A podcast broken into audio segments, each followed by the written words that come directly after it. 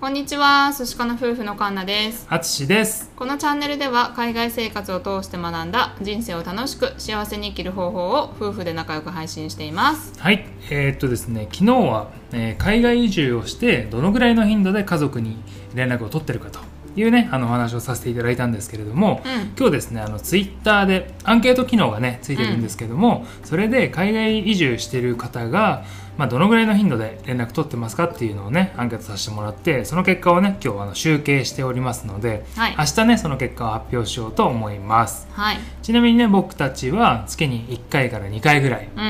ん、連絡を、えー取っています。はい。まあ割と少ない方だよね。ねどうなんだろうねちょっと結果を楽しみに、うんはうい、したいと思います。はい。じゃあ、えっ、と、今回テーマなんですけれども、はい、今日は私たちの〇〇記念日なんです。おなんでし ょはい。何の記念日かというと、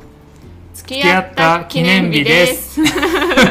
ハマりました綺麗に。はい、ハモりました。えっ、と、そうなんですよ。私たちの付き合った記念日なんです。それが、えっ、と、約、約というか、まあ、11年前。 11年前 だね。うん2009年の12月23日が私たちの付き合った記念日です。うん、そうだねもう11年前かすごいね。ね、あっという間だったよね。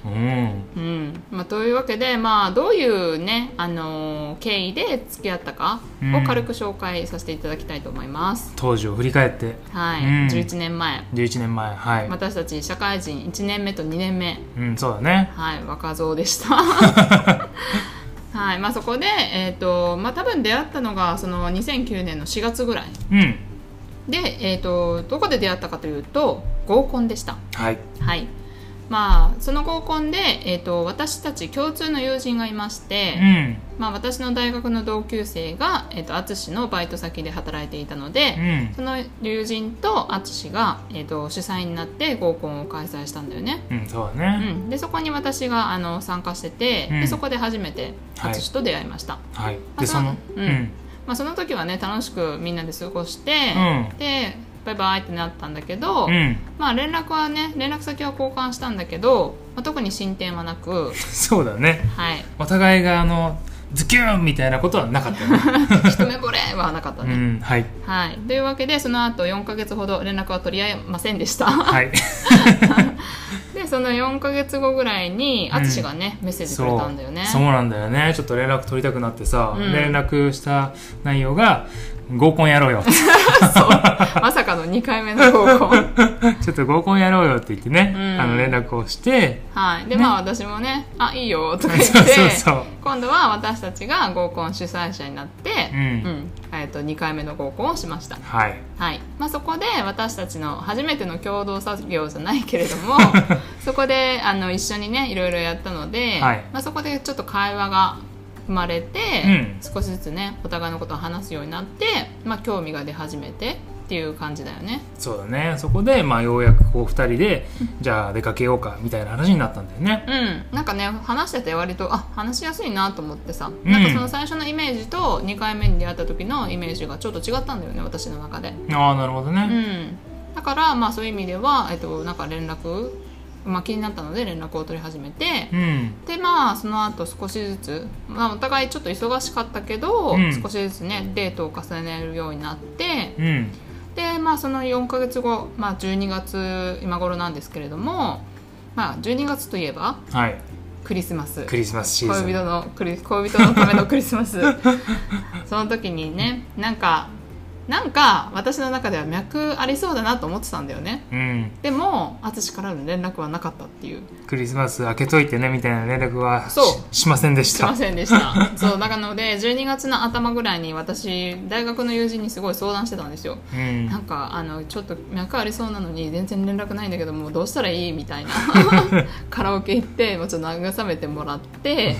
もしあの連絡なかったら私たちがいるから大丈夫だよって言ってくれ て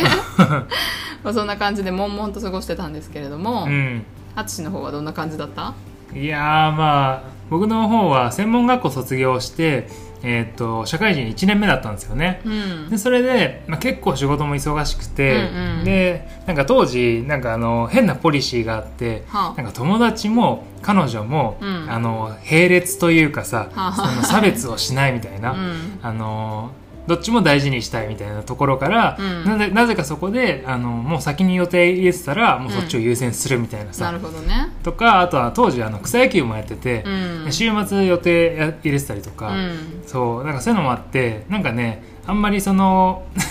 なんだろう重要視していなかったんだよね当時 ねひど いそそうで全然連絡なくってさうんでも多分その23日の前の1週間前くらいにようやく連絡が来てそうねちょっとねまたあの出かけないっていう誘いをくれたんだと思うんだけ どいや遅いでしょとか思ってでこれで何にもなかったらどうするかなとか思いながら、まあ、当日を迎えました、はいうん、で何したかっていうと、まあ、ちょっとブラブラ買い物をしたりとか、うんあと映画を見に行ったんだよねあそうねうん、で、まあ、その後に夜ご飯を食べに行ってで、えー、とご飯食べた後バーに行って、う二ん2人でねお酒飲みながらちょっと話してたんだよねうんでまあその時にその時に その時にねはい